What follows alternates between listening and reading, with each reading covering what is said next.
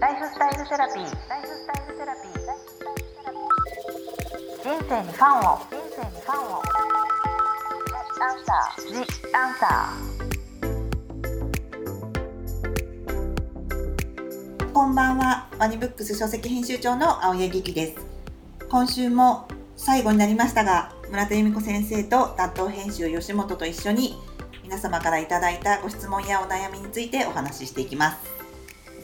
先週は質締めるだけダイエットの中からいろいろとお話しさせていただきましたが、今回は実際にレッスンを受けた生徒さんから寄せられた様々な質問に対して由美子先生に一問一答形式でお答えいただきたいと思っております。先生よろしくお願いします。よろしくお願いします。はい。では早速最初の質問です。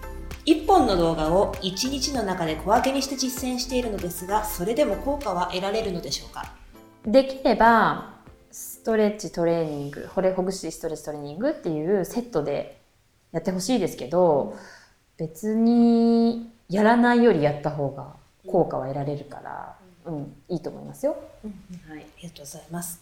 続いて50代の方。うん1日3レッスンを毎日しています。やりすぎて鼠径部が痛くなってしまいました。うんやはり痛くなるまでやるのはやりすぎなんでしょうか？そう思いますね。やっぱりそんな痛くなるまでじゃなくて、どういう痛みかっていうのにもよるんですけど、やっぱり鼠径部が痛くなってしまうっていうのは股関節周りなのかなと思うんですけど、あんまり例えば同じ場所のほぐしをその3動画の中で同じ動画が入っているんだったら、そのほぐしは1個にするとかして、まあ、トレーニングは多少やってもいいと思うんですけど、あんまり股関節周りの動きをたくさんやるのは、この方にとってはね、ちょっと負担が大きかったのかなと思うので、ちょっとどこか削りながらやるとか、3レッスンやりたかったら削りながらやるとかっていうのがおすすめかなと思います。わかりました、はえー続いて40代の方。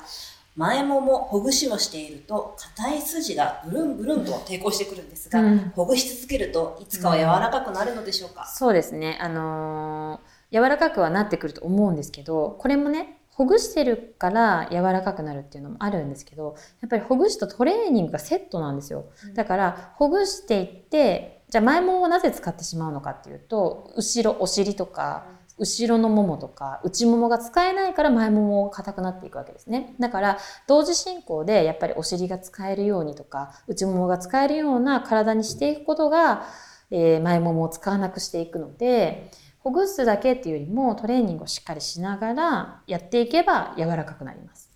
はい。ありがとうございます、40代の方オンライン2ヶ月目です毎日違うメニューをしています座骨神経痛が治らないのはほぐす位置が良くないのでしょうか、座骨神経痛が治らないのは、まあ座骨神経痛っていうのは、お尻のね、うんと、インナーマッスルが挟まれちゃってる人もいれば、腰から来てる人もいるんですけど、ちょっともしかしたらお尻のトレーニングしてる時に、間違った筋肉を、座骨神経痛をひどくまではないんですけど、ちょっと出してきてしまうような、悪化させてしまうようなトレーニングを、の仕方をしている可能性もあるかもしれないし、ほぐす位置ね。それも可能性としてはありますね。ほぐす位置がピンポイントで当たってさらに神経を圧迫してしまっている可能性もあるので、ちょっとボールをずらしてみるとか、なんか骨のスペースを空けるようなイメージを持ってもらうとか、そういうのがいいかもしれないですね。はい。はいはい、えー続いて30代の方お腹をほぐすと必ずゲップがいっぱい出ます皆さんそうなんでしょうか？それともどこかおかしいのでしょうか、いや、皆さんはそうじゃないと思いますけど、なんだろう、これ。おならが出ますとかはよくあるけど、ゲップが出ますはちょっと。確かに胃の方にやっちゃってるんですかね？もうちょっと腸の方に当ててもらったらいいんですかね？そうかな上に上がってきちゃってるとか。逆流性みたいなね。うん。そうかもしれないですね。確かにうん。先生とのレッスンを受けた翌日は、うん本当に便通がすごいんですああ、そう、整うからね。整うからだんからやっぱおならが出るって人は多いですか？すごい多いと思います。出ちゃう。すごいなんか、体やっぱ緩めたりとかしてるから、出ちゃうみたいでも出た方がいいんですよな。ね。全然いいです。品がある人が、あ、ごめんなさい。よくあります。いいですよっていう当然ですよ。当然ですよって。そうそう上がってきちゃってるのかもしれないから、位置をもう。一度。はい。はい。ね。はい。えー続いて、えー、30代の方。帝王切開された先生方は、えー傷の上にボールを乗せると痛みを感じませんか？うーん私は一人目帝王切開ですけどかなり前だから、えー感じないですねで他の先生でも帝王切開の方いると思うんですけど縦なんだ縦に切開してるんだまだまあまあ産後間もないのかな、うんそういう人はもしかしたら感じるかもしれないですね、うんまあ、主治医と相談してもらうのがいいね。そうですね。そう、これがいいと思います。はい。えー続いて40代の方、どうしても脱力できません。コツやポイントはありますか？うん。痛いんですね、きっとね。ででも2年ぐらい由美子をやっていて、ほぐしは褒められるぐらいできるんですがあ、本当だ。だから、マインドの問題だと思いますよ。やっぱり、頑張り屋さんとか、頑張ろう、頑張ろう、一生懸命やろうって思うと脱力できないから、イメージでもうちょっと、こう、ゆっくりするようなイメージを持つ温泉に使っているようなイメージとか、完全にマインドを自分の中で変えていくことしかないかなと思う思うんだよね。あとは、例えば脇の力を抜いてみるとか、肩の力抜いてって言われてもできなかった人が脇の力抜いてって意外と抜けたりとか、そういうこともあるから、なんか他の部位で力が抜けるところを試す。足の力抜くとか。うんそれはすごい参考になりますね。うんありがとうございます。はいはい、えー40代、人生を変えたいと思って入会しました。密かにユミクワのトレーナーになるのが夢です。体の知識などはもちろんですが、他にどういう人材が求められているのか教えてほしいです。ちょうど募集とかね、されてる感じもあると思うんですけど。これはねすごくうちのトレーナーに共通していることは思いやりがあって優しい人で、えー、ととにかく人のことを他人のことを自分よりも変えたいと思えるような人ですね。ということは自分もすごい変わっている人なのね。自分の体が変えられた人はやっぱり女性っていいと思ったものをすごい進めるっていう生き物なので自分がやっぱり変わったことを本当に人に伝えたいって思っているような人あとは本当に楽しくレッスンができる人。分かりやすくレッスンができる人。かな。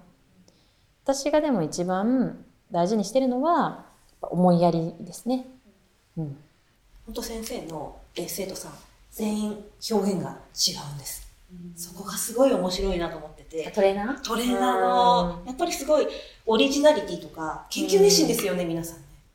そうですね。そうそうそう。本当にそうなの。だから気づきがありません？そう。なんかいろんな先生受けるのが一番上達する方法かなって私は思いま本した。当にそうだと思いますよ。だからいろんな姿勢の人がいますよね、もともとが。う。ん。すごい反り腰の人もいれば、すごい猫背の人もいて、その人たちがみんな同じゴールに向かった時に、その人によって気をつけるポイントが違うんですよね。首を気をつけたとか、お腹を気をつけたとか、そういうのが、まあ、えー違ってくると、なんかこう、アプローチの仕方が全然変わるからね。絶対響く人に出会うというか。いろんな方受けてみるのがなんか、この方も釣る前にね、そう、す見ごい優秀だからとか、知識があるからとか、なんか、うちのトレーナーって、綺麗なレッスンしないようにさせてるんですよ。要は、よくいるのは、この、例えば、綺麗にまとまってる人って言いますよね。もう、脇腹、もう何の間違いもない。でもそうすると、通過してっちゃうんですよね、人って。うん綺麗すぎると。そう、講演会みたいなもので、なんか、もっと身近に感じる表現をしたりとか、本当にこうイメージでパッてこうできるような表現をしたりする人の方が優秀、綺麗なレッスンよりも。っていうのを、まあ、そういうふうにしてくださいって言ってるんで、だからさっきも乳首とか言いましたよね。乳首って、普通、インストラクターで言わないですよね。おならを天井の方に向けてくださいとか、出せとか、そういうことも言わないじゃないですか。でもそれってすごい、意外とそれがイメージにつながって、体を変える一番の方法だったりするんですよ。だから、なるべく綺麗なレッスンをしない。で、わかりやすく人にイメージできやすい表現をするっていうのをみんな徹底させてて、個性を出す、あとは。だから真似しない。自分で思ったえーものを伝える。自分で体の変化を感じたこと以外は伝えない。みたいな。これね、なんかトレーナーになりたい方たちみんな、もしかしたらね、そうですね参考になるかもしれないですね。ぜひ。ね。はい。ありがとうございます。ありがとうございます。ありがとうございますはい。はい。じゃあ、いろいろなご質問に答えていただきましたが、先生、ポッドキャストいかがでしたでしょうか？えー、すごいあのー最初は実は何答えようって緊張してたんですけど、あのベラベラね自分らしく喋れて、あの楽しかったですやっぱり本に協力してくださった吉本さんとかあとはまあ編集長と初めてお会いさせていただいたんですけど。あのとても話しやすい空間を作っていただいてなんかこうやってナチュラルに自然体にこう話せる環境っていうのを作っていただいたことがすごくあのありがたかったなと思います。ございます。はいなんかでも先生のゆっくりお話聞くタイミングでなかなかないので、こういうふうにこう取材とかみたいな感じで、なんか読者の方が聞けたらとってもいいんじゃないかなと思いました。はいなんか貴重な時間ですよね。こうやってきなんかお時間いただいてね、はい話せるって。はい、由美子先生ありがとうございました。ありがとうございました。ここまでのお相手は青柳ゆきとあ吉本美里と、村田由美子でした。りがとうございまありがとうございました。ライフスタイルセラピー。ライフスタイルセラピー。ジ・アンサー。